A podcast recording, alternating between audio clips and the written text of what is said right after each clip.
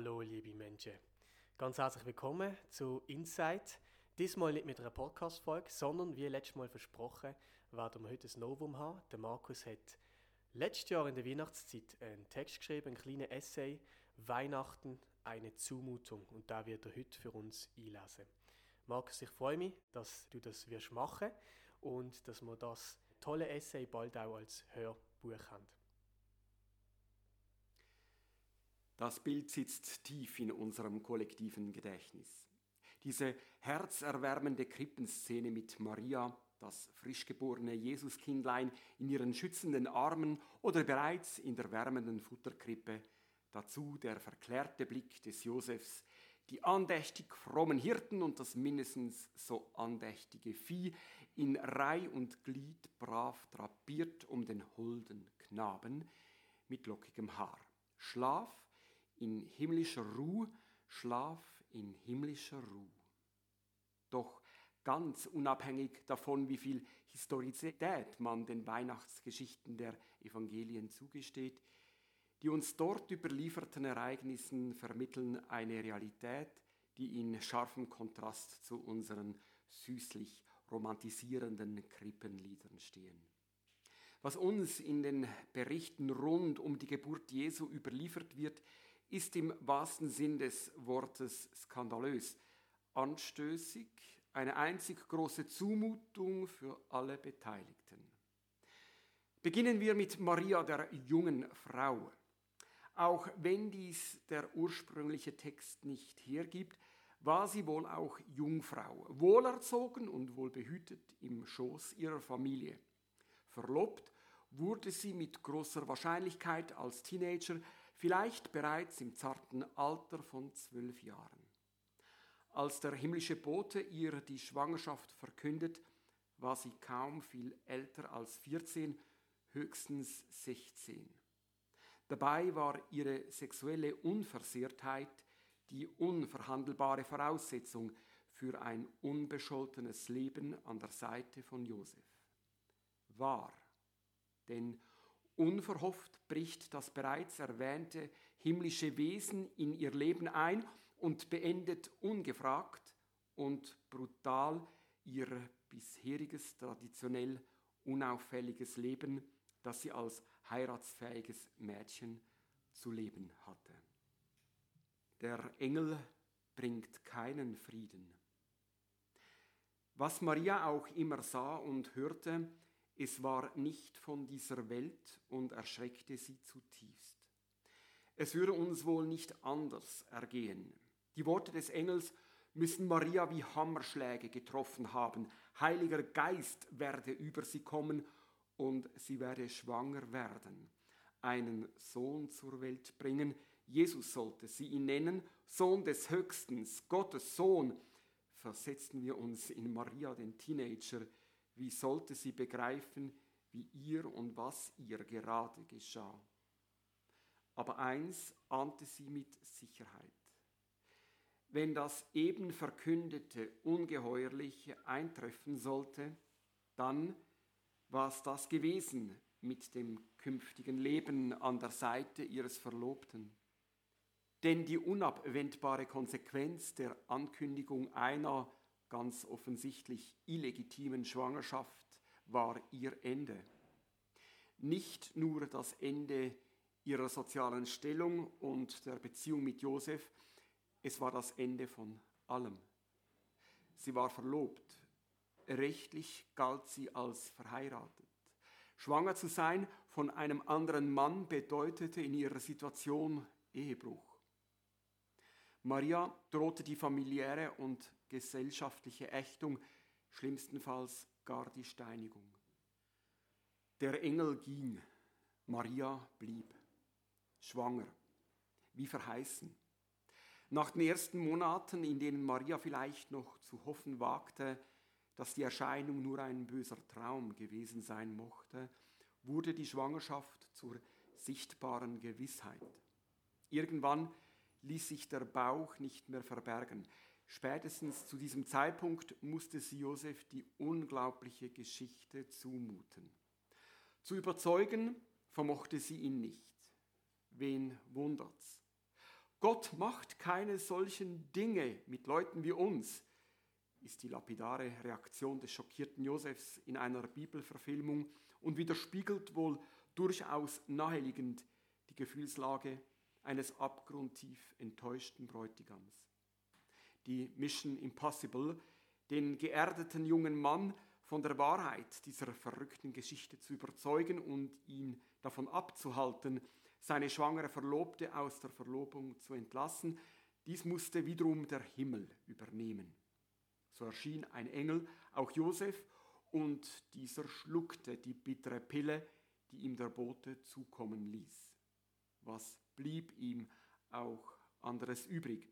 Vielleicht kam da die Reise nach Bethlehem gerade rechtzeitig. Rom wollte, dass sich jeder im Heimatort in eine Steuerliste eintragen ließe. Gewohnt, den Anordnungen der römischen Besatzungsmacht zu gehorchen, machte sich Josef mit der inzwischen hochschwangeren Maria auf die Reise von Nazareth nach Bethlehem. Eine miserable göttliche Planung. Hätte Maria das Vorhaben mit einer Gynäkologin besprochen, wäre sie nie auf den Esel gehockt. Vor ihnen lagen gegen 160 Kilometer Wegstrecke über Gebirge und durch Wüste auf unbewachten, gefährlichen Schotterpisten. Nachts sanken die Temperaturen in den Minusbereich, tagsüber brannte die Sonne unbarmherzig. Und das Tag für Tag, Nacht für Nacht, zwei, vielleicht sogar drei Wochen lang. Was für eine Zumutung. Die Frage muss erlaubt sein, hätte der allmächtige Gott die Umstände für die Geburt seines Sohnes nicht besser planen können? Schlechtes Timing der himmlischen Logistik.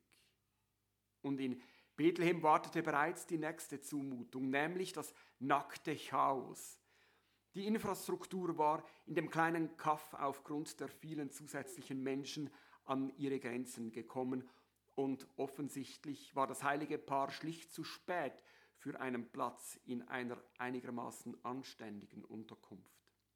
Was übrig blieb, war ein Stall, wahrscheinlich eher ein Felsloch, in dem man Tiere versorgte. Unter diesen unzumutbaren hygienischen Umständen inmitten des Mistes von schnaubendem Vieh gebiert der Teenager Maria ihr erstes Kind. Und nicht irgendein Kind. Nein, den Sohn Gottes.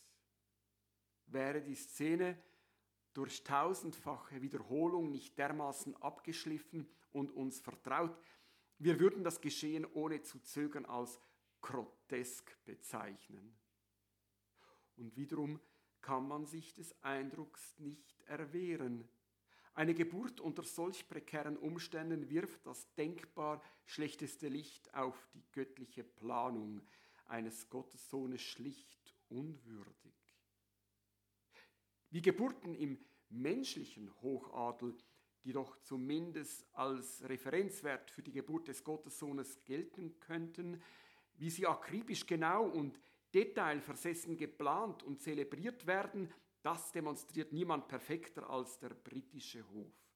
Im leergeräumten Flügel des besten Spitals in London unter Wahrung höchster Sicherheitsstandards und in Gegenwart der erfahrensten Ärztinnen erblickt der blaublütige Nachwuchs das Licht der Welt. Was für ein Kontrast zum stinkenden, blökenden Umfeld des Felslochs in Bethlehem. Nicht auszuschließen, dass Maria überdies während der Entbindung mehr oder weniger sich selbst überlassen war, bestenfalls unterstützt von älteren Frauen. Die Geburt Gottes bringt Schrecken und Tod. So sehr man der jungen Familie eine sorgenfreie Rückkehr nach Nazareth gegönnt hätte, gab es wohl keine ausgedehnte Verschnaufpause vor der nächsten Zumutung. Zwar lässt sich der exakte Zeitpunkt der folgenden Ereignisse aus dem Text bei Matthäus nicht eindeutig bestimmen, doch wird deutlich, dass sich erneut dunkle Wolken zusammenziehen. Josef erscheint im Traum erneut ein Engel, der ihn auffordert, mit Maria und Jesus nach Ägypten zu fliehen, da der paranoide Herodes versuchen würde, ihr Kind umzubringen. Wie wohl Maria auf diese Ankündigung reagiert hat? Panisch, zumindest sorgenvoll, gestresst? Wem würde es nicht gleich ergehen, denn vor ihnen stand erneut eine unglaublich strapaziöse Reise in eine ungewisse Zukunft als Flüchtlinge in einem fremden Land, in dem sie niemand mit offenen Armen willkommen heißen würde. Das folgende traumatische Kapitel der postnatalen Weihnachtsgeschichte kennen wir. Die Eltern entkommen mit dem Jesuskind den Schergen des Herodes, nicht aber die anderen Buben in Bethlehem und Umgebung. Die Abschlachtung von ungezählten Knaben unter zwei Jahren ist dermaßen verstörend, dass dieser fürchterliche Horror kaum je in einer Weihnachtserzählung erwähnt wird. Doch auch dies gehört zur weihnachtlichen Botschaft. Gott kommt in die Welt und mit ihm Tod, Verderben und unsägliches Leid. Kinder werden ermordet, Mütter verzweifeln, Väter stürzen in bodenlose Trauer. Weihnachten kompakt, Schmerz, Leid, Tod und Trauer. Weihnachten ist anstößig, skandalös, eine unerträgliche Zumutung. Ja, dies ist die Weihnachtsgeschichte, wenn wir es wagen, sie vom jahrhundertalten religiösen Kitsch befreit und ungeschönt zu hören. Noch einmal verdichtet zusammengefasst, ein weiblicher Teenager wird ungewollt schwanger, was sie in ihrem religiös und kulturellen konservativen Lebensumfeld in akute Lebensgefahr bringt. Dank der nicht ganz freiwilligen Barmherzigkeit ihres Verlobten entkommt die junge Frau der sozialen Verbannung oder schlimmerem, doch für ihre Familie ist sie eine Schande und für ihren Mann eine Demütigung. Hochschwanger, von ihrem Umfeld verurteilt und geschmäht, wird die junge Frau einer gefährlichen und hochstrapaziösen Reise ausgesetzt, an deren Ende sie unter unwürdigen Umständen gebären muss. Nach einer unbestimmten Zeit sind die Eltern gezwungen, mit dem kleinen Jesus zu fliehen, währenddessen am Geburtsort wegen ihrem Kind, dem menschgewordenen Gott, an einer unbekannten Anzahl von Kleinkindern ein Massaker verübt wird und andere Mütter, Väter und Verwandte in unvorstellbares Leid gestürzt werden. Das ist Weihnachten. Erlösung durch Schmerz und Leid. Das Geheimnis des Glaubens beginnt mit der Weihnachtsgeschichte. Eigentlich bleibt nur Sprachlosigkeit. Wenn da nicht die eine Frage brennen würde, Warum all diese Zumutungen? Warum all das unfassbare Leid und all der Schmerz, wenn Gott als Mensch geboren wird?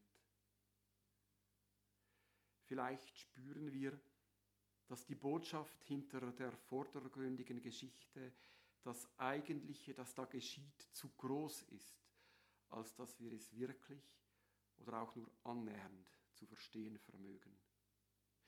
Darum sollten wir Antworten lediglich erahnen. Es sind Antworten, die wir ausgerechnet im Betrachten von menschlichem Schmerz und Leid entdecken. Denn es ist eine menschliche, vielleicht sogar die menschlichste aller menschlichen Erfahrungen. Schmerz wird durch menschliche Nähe gelindert. Der Schmerz des aufgeschlagenen Knies wird auf dem Schoß der Mutter weniger. Die Trauer über die zerbrochene Beziehung in den Armen der Freundin getröstet. Niemals erleben wir mehr menschliche Nähe und Verbundenheit als im Teilen unseres Schmerzes und unseres Leids. Und so ahnen wir, weil Gott uns nahe kommen will, um unseren Schmerz mit uns zu teilen, zu lindern und letztlich zu überwinden, darum kommt er uns so nahe wie nur möglich. Darum wird er Mensch. Doch ebenso wird uns ahnend bewusst, dass im leidvollen Geschehen der Weihnachtsgeschichte, im Moment der Menschwerdung Gottes, das gebrochene Wesen des Menschen in seiner ganzen leidvollen und leidverursachenden Verlorenheit offenbar wird. In der Ankunft Gottes, der Geburt Jesu, trifft das Heile auf das Unheile. Oder besser, der Heilige offenbart das Unheile der Unheiligen. Und so wird der abgründige Schrecken der Gottverlorenheit unserer Welt im so vielfältigen Leid und Schmerz der Weihnachtsgeschichte von den beteiligten Menschen erfahren und durchlitten. Doch Weihnachten ist erst der Anfang der Geschichte. Und so ist es eines der tiefsten Geheimnisse des christlichen Glaubens, das uns nicht erst im Kreuz Jesu, sondern bereits in der Geburtsgeschichte entgegenkommt. Erlösung geschieht durch die dunkle Notwendigkeit des Leidens, des geteilten Leidens und darum des Mitleidens. Erlösung geschieht, indem Gott sich selbst dem Schmerz und dem Leid des Menschseins durch seine Menschwerdung aussetzt und Schmerz und Leid so mit uns Menschen teilt, um es in letzter Konsequenz durch das Kreuz hindurch in seiner Auferstehung zu überwinden. Durch seine erlösende Teilhabe und das Wort wurde Fleisch. An unserem Schmerz und Leid werden wir aber auch Teil von Gottes Leiden. Genau dies musste Maria vom ersten Moment der schockierenden, ihr Leben gefährdenden Verkündigung über die Geburt unter misslichsten Bedingungen bis hin zum letzten verzweifelten Schrei ihres Sohnes am Kreuz erleben oder treffender erleiden. So wurde sie zur Mitleidenden Gottes. Und ebenso sagt uns beim Betrachten der Lebensgeschichte Jesu das Geheimnis des Glaubens, im Menschen Jesus leidet Gott an uns und mit uns. Und dies ab dem ersten Moment der Geburt bis zum Sterben am Kreuz. So wie Gott an uns und mit uns Menschen leidet, so wird für Maria und für jeden Glaubenden das Leiden Gottes zum eigenen Leiden. Seitdem Menschen dem Geschehen im Evangelium begegnen, leiden sie mit Gott in seiner Menschwerdung, in seinem leidvollen Werdegang durch eine zerbrochene Schöpfung, ebenso ab dem ersten Moment der Menschwerdung unter leidvollen Umständen bis zum elenden Tod am Kreuz. Doch, und dies ist das innerste Geheimnis des christlichen Glaubens, ohne dieses Leiden in der Menschwerdung Gottes gäbe es keine letztendliche Überwindung von Leid und Tod, die durch das Kreuz und die Auferstehung des Menschen und Gottessohnes Jesus Christus für uns ermöglicht wurde. So sehr die Menschwerdung Gottes unlösbar mit menschlichem Leid und Schmerz verwoben ist, so sehr darf uns im Betrachten der Weihnachtsgeschichte bewusst werden. Das Hineinkommen Gottes in unsere Welt erzeugt Schmerz und Leid, ja sogar den Tod. Doch gerade dieses leidvolle Hineinkommen eröffnet die Perspektive für das letztendliche Überwinden von Schmerz, Leid und Tod.